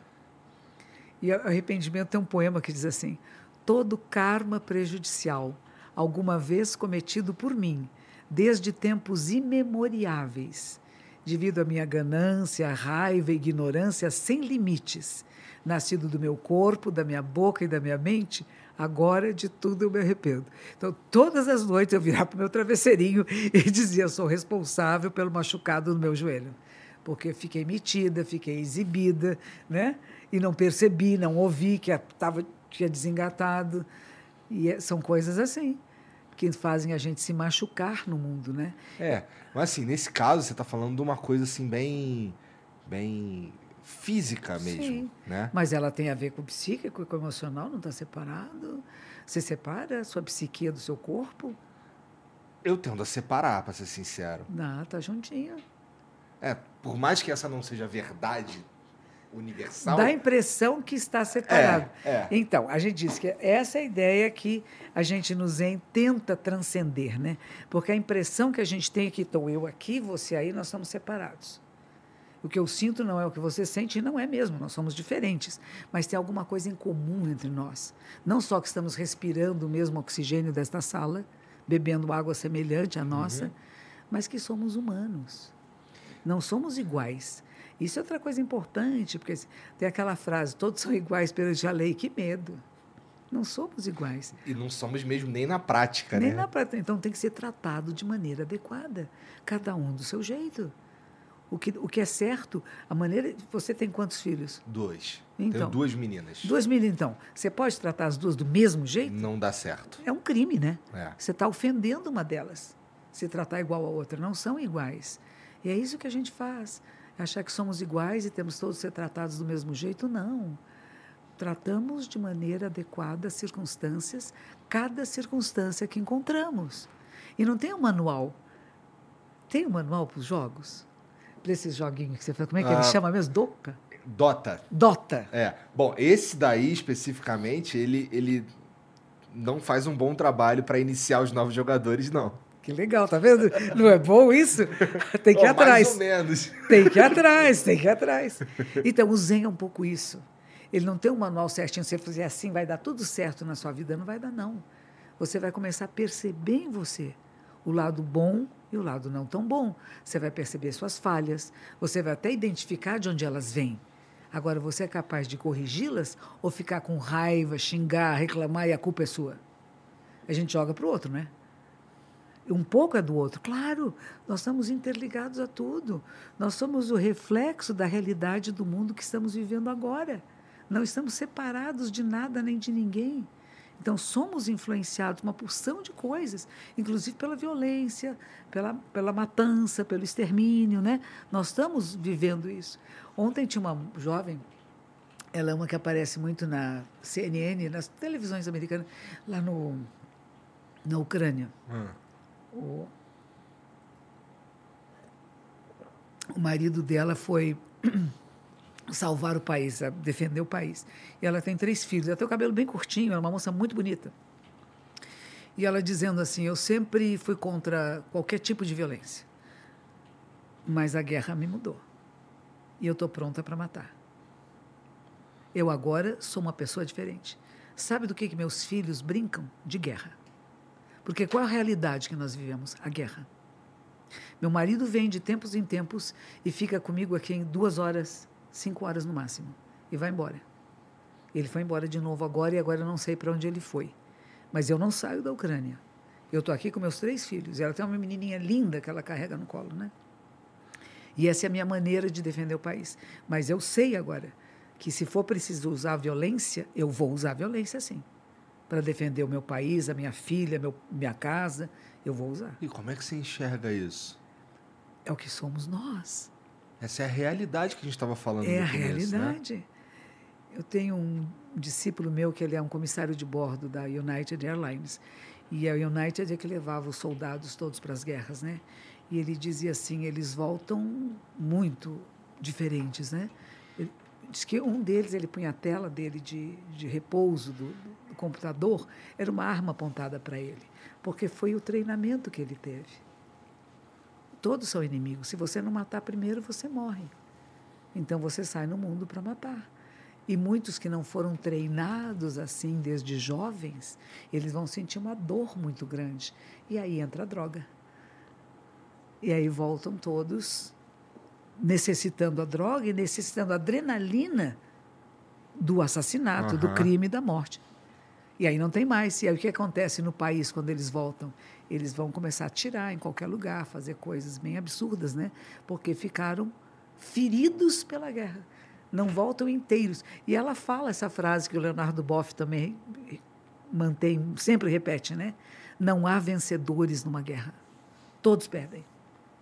Porque aqueles que foram para a guerra e que fizeram que estupram as mulheres, as criancinhas, é uma coisa medonha que fazem, né? Porque a gente fica louco. É só isso. Se você está no meio de um lugar que está todo mundo matando todo mundo, você está armado também, você vai matar primeiro. Você não vai ficar esperando que venha me matar, o que venha matar minha filha, não. Espera aí, eu vou atacar. E é Será mais que isso, isso. isso, isso não, não é não aflora no ser humano o pior do ser humano. Então Exato. talvez ele já seja um grande arrombado. E aí ele chega lá nesses lugares, ele deixa esse lado, ele não controla mais esse, é esse lado dele e se torna um monstro. A né? nossa fúria, nós somos monstros. O livro que eu fiz, acho que foi com o Karnal, né? Nem Anjos Nem Demônios. Não, esse foi com o Cortella. Nem Anjos Nem Demônios. A nossa escolha entre virtudes e vícios. Está tudo em nós, tudo, tudo, tudo, tudo. Nós podemos ser os seres mais perversos, mais horríveis que possa imaginar. E podemos ser anjos de candura. Depende do que é provocado e do que é estimulado. E o que eu digo, se, se, o nosso país entrar em guerra, por exemplo, nós vamos todos nos tornar soldados, vamos todos à guerra, ou vamos cuidar de, de enfermagem, de hospitais, de crianças, enfim. A gente vai estar envolvido numa situação que não tem saída. Não tem dizer eu não faço parte disso, eu sou parte disso. E aonde que eu vou trabalhar para minimizar a dor e sofrimento? Mas a dor e sofrimento já me tomou conta, né? É o que acontece, por exemplo, depressão que você falou. Não uhum. é uma coisa assim que você não tem muito controle. Não. Eu não vou ter depressão, não vou ter, não vou ter, de repente está lá. Pronto. Sofrer opcional. Você escreveu sobre isso, é, né? O sofrimento é opcional. A dor existe. A dor existe. Se alguém vem belisca, a gente dói. Agora, se eu ficar falando me beliscaram, eu não queria que me beliscassem, por que, que me beliscaram? No... Aí já é outra coisa. Eu digo que a vida nos dá flechadas. E você não pega e põe uma flecha em cima da flecha que já entrou no seu corpo. Você tem que tirar a flecha e limpar a ferida. Isso é o que Buda recomendava, né? Quando perguntavam para ele se Deus existe, Deus não existe, cadê se tudo é causa e condição, qual é a causa primeira? ele muitas vezes silenciava e às vezes ele dava essa explicação. Se você revou uma flechada, você não vai ficar perguntando de onde veio a flecha, qual é a origem, né, quem fez a flecha. Você vai tirar a flecha, ver se tem veneno ou não, e vai curar a ferida. Dizer, o que nós queremos fazer é isso. Como é que eu curo as feridas do mundo, as minhas e de quem tiver à minha volta? Então eu reconheço que a dor existe, que a insatisfação existe. É a primeira nobre verdade. A insatisfação existe mas existem causas. Nascimento, velhice, doença, morte são causas para nossas insatisfações. Agora, existe um estado que você já falou antes, nirvana, que é paz e tranquilidade. E como é que acessa isso? É uma prática que ele vai dizer tem oito aspectos. Aí já aparece o timão, hein? Ai, falei do seu inimigo, hein? tem Tudo oito, oito aspectos que tem a ver com vida correta, memória correta, ponto de vista correto, né? ação correta no mundo, a fala correta. Correto. Correto não dá uma ideia de dualidade, certo e errado? O que é adequado às circunstâncias. Será que o ponto de vista que eu estou vendo o mundo agora é adequado ou não? Correto nesse sentido, eu estou vendo com tá. clareza ou não? Tanto que o Sutra da Sabedoria, um, um Sutra da Sabedoria diz assim: quando Canon, Canon é o ser, o ser da compaixão suprema, né? Observa o vazio dos cinco agregados.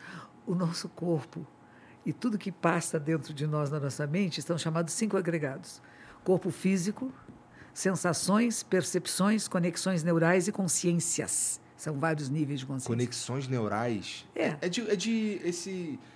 É o quê? Isso daí é um, é um- Esse cara que falou isso aí, ele É o Buda lá na Índia, Buda? 2.600 anos. Pois então, tava falando de conexões neurais. falava disso. Olha. Ele não usava essa palavra, mas estava dizendo isso. Entendi, entendi. E são chamados cinco agregados que compõem uma vida, uma vida humana. E eles são vazios de alguma coisa fixa ou permanente. Então, quando você percebe isso, que nada é fixo ou permanente, você se liberta de toda dor e sofrimento. Porque a dor não é fixa nem permanente. A sua depressão não foi fixa nem permanente. Você passou por ela, ela passou por você. Se de novo, de novo alguma coisa nesse sentido começar a acontecer, você já reconhece. Opa, estou indo para aquele lugar. Será que eu quero ir ou não? Mas é difícil, porque de vez em quando ela bate a porta e, e isso é uma coisa que a minha esposa fala, porque ela também já sofreu, sofre, de certa forma, é, com isso. E a gente, de fato, tem uma escolha entre, entre perseguir o coelho ou deixar ele embora. Deixar ele embora é muito difícil. Não tem ninguém. Bateu na porta e disse: Não estou em casa. Cadê eu? Não tem eu aqui. Porque o que sofre é o eu. O que Freud vai chamar de ego, né? A ideia de uma identidade separada, independente. Não, não estou aqui. Eu não existo, eu não sou. Cadê a dor? Ela vem e vai.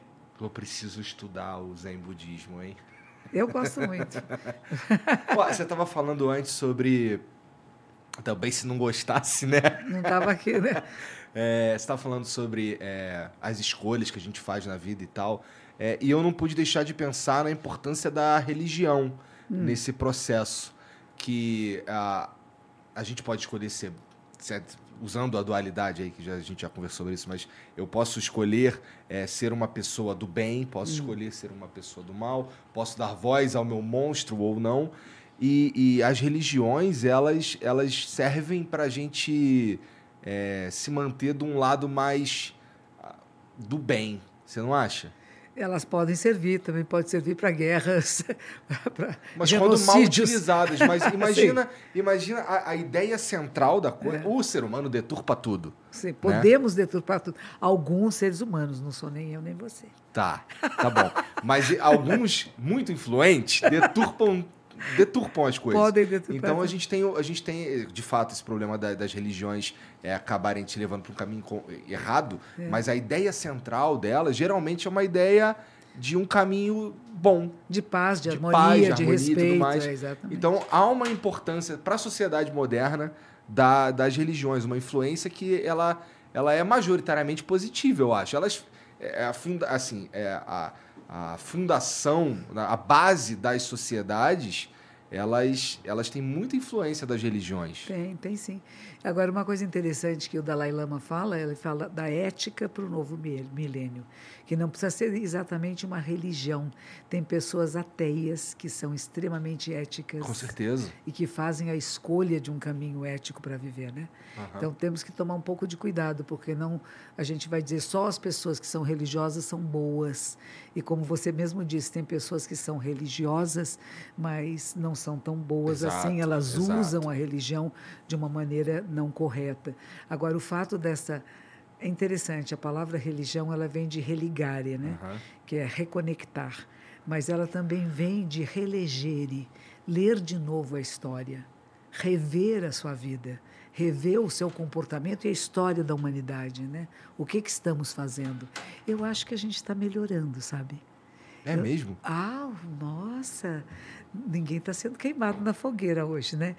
Alguns lugares, em poucos verdade. lugares, mas não é uma coisa pública. Então, a gente tem movimentos muito interessantes de, de crescimento, de amadurecimento como espécie. E eu acredito, sabe, no que? No DNA humano. A nossa sobrevivência depende de uma mudança de paradigma, de maneira de ver a realidade, de lidar com a realidade depende de nós. E se nós não mudarmos, nós como espécie, ó, e não vai ter espaçonave para todo mundo. Os bilhardários vão sair de espaçonave procurar outro lugar, mas a grande maioria não vai poder sair. Então, como se a gente sabe que não vai poder estar tá saindo daqui, é melhor mudar a maneira de lidar conosco, entre nós humanos. E com a natureza. E com a vida da Terra, que é a nossa vida. O ecossistema, nós somos o ecossistema. Não é que nós estamos, nós somos. E se a gente não cuidar, como é que vai ser? A filosofia fala isso, é, uma monge budista fala isso também. E os cientistas falam isso e as pessoas só não dão ouvido, né? Ainda não. Começar a sufocar vai dar. é, vai ter que chegar. Buda falava que tem quatro tipos de cavalo, ser humano, né? É. Tem um que vê a sombra do chicote e começa a galopar. A gente viu aí o Covid e tal, e começamos a viver de uma forma mais digna, vamos uhum. dizer assim, né? Mais reflexivo, o que eu posso fazer pelo bem de todos, não estou sozinho, né? O que pega um, pega o outro e tal. O outro tem que levar uma chicotada na, na, na, no lombo, né? Assim, na pele, né? Uh, sei lá, o, Biden está com, a Covid pela segunda vez seguida, né? Ah. Quer dizer, pessoas conhecidas, mas que não são próximas, podem ter recaídas e pode levar a situações desastrosas, né? O terceiro é tem que cortar a pele. Tem que ser uma pessoa muito querida nossa. Uma pessoa amada, querida, mãe, filho, primo, amigo querido do peito, que está doente ou que teve, sofreu um acidente, enfim, seja lá o que for, eu percebo que tudo é transitório, não é nada fixo nem permanente. E o último é quando chega em nós, o quarto cavalo você tem um diagnóstico terminal, sei lá, você tem uma semana de vida. Qual que é o cavalo ideal, monja? a sombra do chicote. Você acha? Não precisa nem levar a chicotada. Percebe o que é como é e vai atuar de forma decisiva para o bem que não é só seu, mas é de todos nós. É, no caso do que percebe o que é, o que é. Que despertou. Esse cara é beleza, é legal. Mas e o cara que, que fica alardeado por qualquer coisa? Porque assim, será que o cavalo consegue identificar que a sombra é do chicote? Muito boa essa. tinha uma história assim de um monge que ele não conseguiu dormir uma noite inteira porque ele achou que tinha uma cobra no quarto. E quando ele acordou, veio a luz do sol, era um galho de árvore. Então tem isso também, a gente vê coisas onde não estão. Vê, a gente vê o pior do pior acontecendo e quando também não é tão pior assim, né? Você pode ainda lidar com isso. Então, por isso que eu digo de despertar isso, de ter clareza. Põe uma luz em cima disso e ver realmente o que é que está acontecendo e o que você faz com isso. Se é uma cobra, você sabe pegar uma cobra? Você sabe pegar ela pela boquinha e tirar o veneno? Eu vou sair voado. Você não sabe, sai voado, não é, é. mesmo? Não vai dormir com a cobra no quarto, né? É isso aí. O outro dormiu a noite inteira, assustado. A cobra, a cobra, a cobra. Dormiu não, ele ficou é, assim. É, ficou acordado é. a noite inteira sofrendo porque tinha uma cobra no quarto, que era um galho. E a mesma coisa, por isso que é sempre volta para esse lugar, tem que despertar, acordar e ver o que é. Para quando você vê o que é, você pode atuar sobre isto. E não é só ver contemplativo, né? Eu sou tão contemplativa, lá estão matando a criancinha, eu estou observando, porque eu só observo. Não, você interfere. Você não vai deixar. Você tem que fazer alguma coisa, né? E às vezes nós estamos ficando muito passivos nesse sentido, né? Muitas pessoas assistem crimes sendo cometidos e não fazem nada. Imagine que entrasse agora. Às vezes não, não necessariamente crimes, mas coisas que você sabe que não estão certas. Não, imagine que entrasse agora um assaltante aqui na sala com um revólver. Uhum. É um sozinho. Nós somos um, dois, três, quatro, cinco, seis, sete pessoas. E nós vamos deixar ser assaltados, vão ficar tremendo de medo no chão. Ou a gente vai dar só uma piscada um para o outro e vão pular junto em cima dele. É. Todos ao mesmo tempo. Não dá para ele matar todo mundo. Não, né? ele pode dar um tiro, alguém pode sair ferido, alguém pode morrer, mas não todos. Vou mandar criando primeiro. aquele, aquele, atira lá. Mas não é verdade? A gente perdeu essa habilidade de trabalhar juntos por um bem coletivo. Eu posso minimizar esse sofrimento. Os meninos que entram nas escolas lá dando tiro, enfacada em todo mundo. Que isso, gente? Teve uma menina que foi brigar com um deles, né? Num desses casos uhum. aqui no interior de São Paulo. Que bom, né? É. Que bom que alguém estava acordado, pelo menos tentei.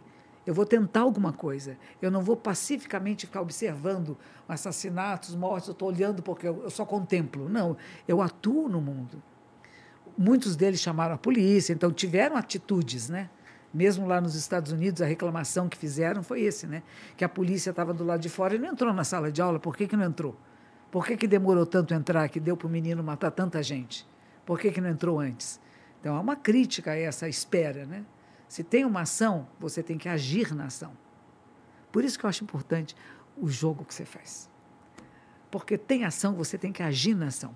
E você já se preparou para isso, porque você fez tantas vezes o jogo que você já sabe mais ou menos para onde vai. Isso é a experiência da vida. É a experiência que a gente fala, os idosos têm. Alguns têm, outros não têm, não. Não é só a idade que dá experiência. É a prática. É estar vivo no momento que a coisa está acontecendo e fazendo escolhas, algumas das quais vamos nos arrepender muito, porque fiz a escolha errada e morri. Sim. Mas o Helmet estava lá, né? e eu renasci.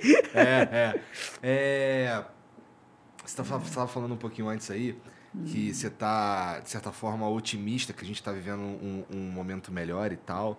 É, eu não diria otimista. Não. Eu acho que tem uma coisa chamada realista. Existe otimismo e pessimismo. Não tem jeito, não tem jeito, vai ficar tudo bom, vai ficar tudo muito. Não. A realidade, quando você olha para o ciclo da história da humanidade, nós temos remédios que não tínhamos antigamente, temos doenças também, mas temos remédios que não tínhamos. Nós vivemos muito mais anos do que vivíamos no passado. Antigamente, um homem de 50 anos era velho e morria logo depois. Sim, sim, sim. Eram raros os que viviam mais de 80 anos. Né? Então, a gente tem um progresso, vamos dizer, de um crescimento de aprendizado como humanidade existe menos fome e menos guerras, sim, menos do que havia no passado. Está tendo uma ameaça agora de uma guerra nuclear, né? Essa ameaça está aí, mas a gente, eu espero que não aconteça. Mas se acontecer, vamos todos juntos e vamos de mãos dadas, né? Porque não vai ter que fazer nada, né? A gente só a vai gente morrer não consegue e fazer acabou. nada. Não consigo fazer nada. Então, o que eu posso fazer é dizer: em nenhuma guerra tem vencedor. Gente, cuidado com o que você está guerreando internamente, com você mesmo, na sua casa, com seus parentes e amigos. Se você está muito agressivo, muito bravo, é porque você não está feliz. Quem está cheio de amor não está bravo nem agressivo. Pode ter momentos de raiva, de braveza, mas não é o tempo todo. Se o tempo todo está assim, precisa de ajuda a gente poder pedir ajuda. Porque a maioria de nós não pede ajuda. É um, é um puta tabu pedir é. essa ajuda, né? É, pois é. Vai dizer que eu estou doente, estou louco, não estou louco, não, tá? Não, não é, não é que está louco. Preciso de apoio, só isso. E a gente precisa Às vezes apoio. é alguém para conversar, né? Pra, pra só para ouvir. Não precisa dar solução. Quando vem nos dar solução, é uma chatice, né? Ah, você faça isso que vai. Mas que faça isso, coisa nenhuma. Você não sabe quem sou eu, o que está acontecendo na minha vida. Mas eu posso te ouvir e te reconhecer. E talvez eu possa te dizer o que, que eu fiz quando eu passei pela mesma coisa, o que, que, o que, que funcionou para mim. Isso. Né? Para mim funcionou isso. Para você, não sei, mas que tal experimentar? É. É. Que assim, um, é, vira e mexe, eu me pego pensando, e os meus amigos sabem, que eu, eu, eu falo assim, putz, a humanidade podia o acabar. Harry Potter tá aqui. É, o Harry Potter tá ali. Harry Potter. Não é? é? às vezes eu, eu, eu, me pego pensando, os meus amigos, inclusive aquele lá que você está zoando de Harry Potter é o meu irmão. Esse irmão é. é. é. É, e eu falo, putz, cara, tudo de saco cheio da humanidade, cara. Podia cair um meteoro aqui e acabar com isso tudo. Já falei isso diversas vezes e tal. Todo mundo já ouviu isso aqui. Mas recentemente eu vi um, um quadrinho interessante que era, era um cara conversando com um micro-ondas. E o micro-ondas, curiosamente, era muito mais sábio que o cara. Porque o, o cara estava reclamando da mesma coisa que eu tô te falando, que eu Sim. reclamo às vezes. E o micro-ondas é, é, micro responde: pô, mas você já, já, já olhou para o céu? E o que, que você vê quando você olha para o céu? Aí, pô, as estrelas. Aí, pô, então a vida é, é que nem o céu, você não fica prestando atenção nos espaços vazios que tem entre as estrelas. Você olha para as estrelas. E aí o cara, é verdade, dá para a gente olhar para a vida e, e, e, a gente meio que escolhe para onde é que a gente está focando, né? E é meio maluco isso que o micro-ondas deu um esporro no cara. É muito bom. É isso aí. Porque, pô, assim, é, é, é sobre é, ser realista com a realidade, com, com, com o que está acontecendo, com o momento, eu posso olhar para as coisas que estão acontecendo no momento e focar no que não é adequado. Sim. Né? Isso é mais comum do que eu gostaria, nas pessoas em geral. Você concorda? Ver a luz e a sombra. É reconhecer o que está acontecendo. E ver que existem mudanças possíveis. Que existe um grupo muito grande de pessoas que está trabalhando para que seja melhor para as gerações futuras. A gente não vai ter respostas e efeitos imediatos, né? Está na hora da gente terminar. Eu já olhei seu relógio, é mais de 9 e 10. Tá. tá cansada. não, eu acho que a gente trabalha e vive para isso, né? Acho que a proposta de poder acessar mais pessoas, não é dizer eu sou legal, vem tirar foto comigo. A pessoa vem tirar foto porque é um carinho, é um mimo, né? Ela está dizendo eu gosto de você. Uhum. Eu não estou te jogando tomate nem ovo em cima, né? Eu quero tirar uma foto com você, eu aprecio o que você faz. Então você começa a falar, puxa, o que eu estou fazendo está sendo bom, porque as pessoas estão gostando e, e será que está dando certo? Será que está tendo alguma modificação na sua maneira de ver a realidade e de estar no mundo? Em vez de estar só julgando, condenando e dizendo é o outro, é o outro, é o outro, e, e olhar um pouco para si e dizer o que, que eu estou fazendo? Como é que eu posso ser um elemento de transformação da realidade? Quais são as minhas escolhas, as minhas palavras, meus gestos, as minhas atitudes, né? Você fala bastante sobre isso, né? É. E você que tem duas meninas. É, eu tenho duas que meninas. Que idade elas têm? Uma tem nove e outra tem sete. Que lindo. E sabe que, que, que elas são a minha âncora com essa realidade que a gente está falando, sabe? É isso aí. Elas são o que me mantém seguindo em frente muitas vezes. É isso aí. Isso é interessante, né? Porque quando a gente tem filho, a vida inteira muda. Muda né? tudo. A tua mudou também. Mudou. Porque não tem como, ela muda. Muda. Você tem a responsa, né? E não é mais do que a amor, responsa. o cuidado. É um, é um sentimento que você nem sabia que existia. É verdade. É esquisito, porque é, quando a minha primeira filha nasceu, eu estava sentindo uma, uma coisa que eu sabia que eu devia chamar de amor, mas eu, não, eu nunca tinha sentido antes. É isso aí. É muito. E eu falo isso para as pessoas, elas ficam sem entender um pouco. Porque é, não tem muita explicação mesmo. Você precisa ser pai para ver ser como pai, é. Para ser mãe, para ser o quê?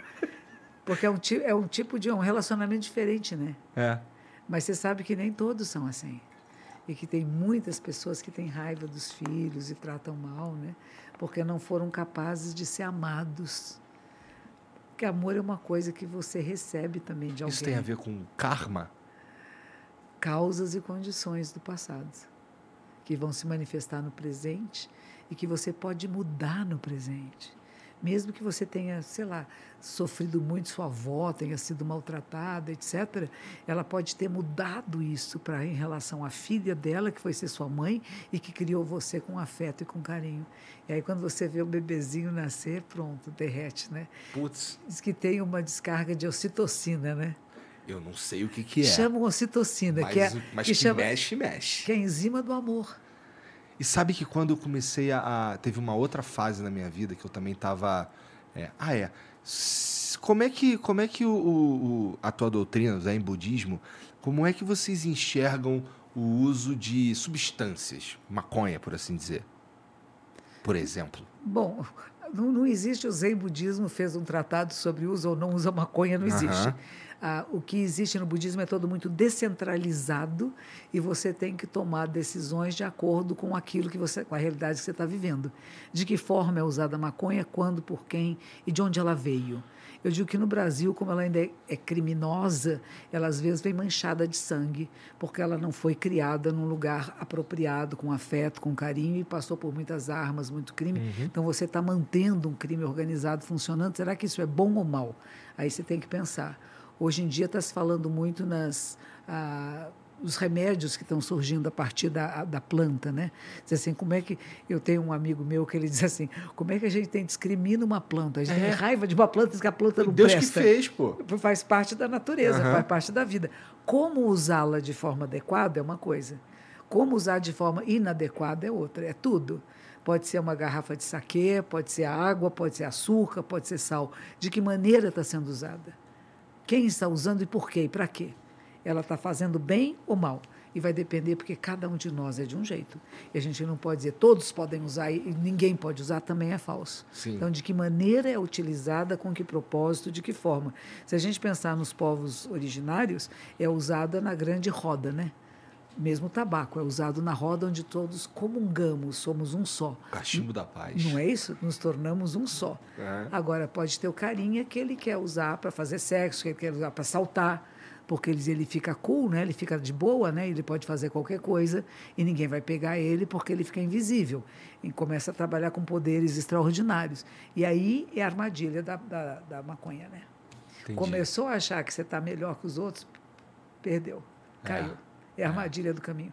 Então, não é que pode ou não pode usar, por, por exemplo, na, em Amsterdã, na Holanda, todo mundo usa livremente. Né? Eu tinha uma prima que foi morar lá, ela disse assim, nossa, tia, você nem sabe. Todo mundo fuma em tudo que é lugar, é uma farra. Mas é cada país e cada lugar. Né? Será que nós vamos ter maturidade de saber usar de forma adequada? Alguns têm, outros não. Sim, sim. É, é a questão cultural, assim. É, o, o, o, povo lá, ele vive de uma forma muito diferente da gente há muito tempo. Hum. Então, eles sabem lidar com coisas que a gente não sabe lidar ainda, com certeza.